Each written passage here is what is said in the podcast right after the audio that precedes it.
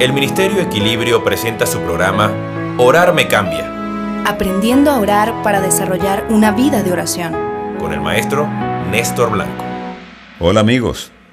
El apóstol Santiago con esa pluma punzante y aguda nos advierte. Vamos ahora. Los que decís hoy y mañana iremos a tal ciudad y estaremos allá un año y traficaremos y ganaremos cuando no sabéis lo que será mañana, en lugar de lo cual deberíais decir si el Señor quiere, viviremos y haremos esto o aquello. Lo que Dios tiene para nosotros es mucho mejor de lo que nos imaginamos. Porque el Señor nos ama mucho más de lo que nos amamos.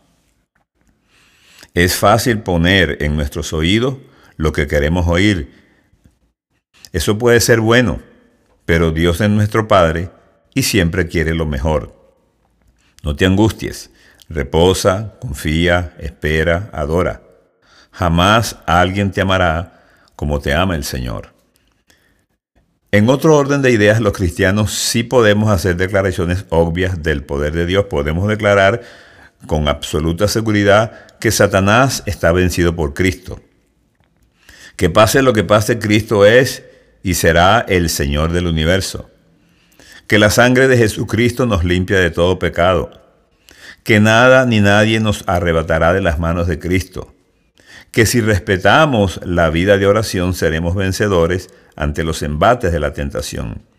Declaremos que el Señor está con nosotros aquí y ahora porque Él lo dice y punto.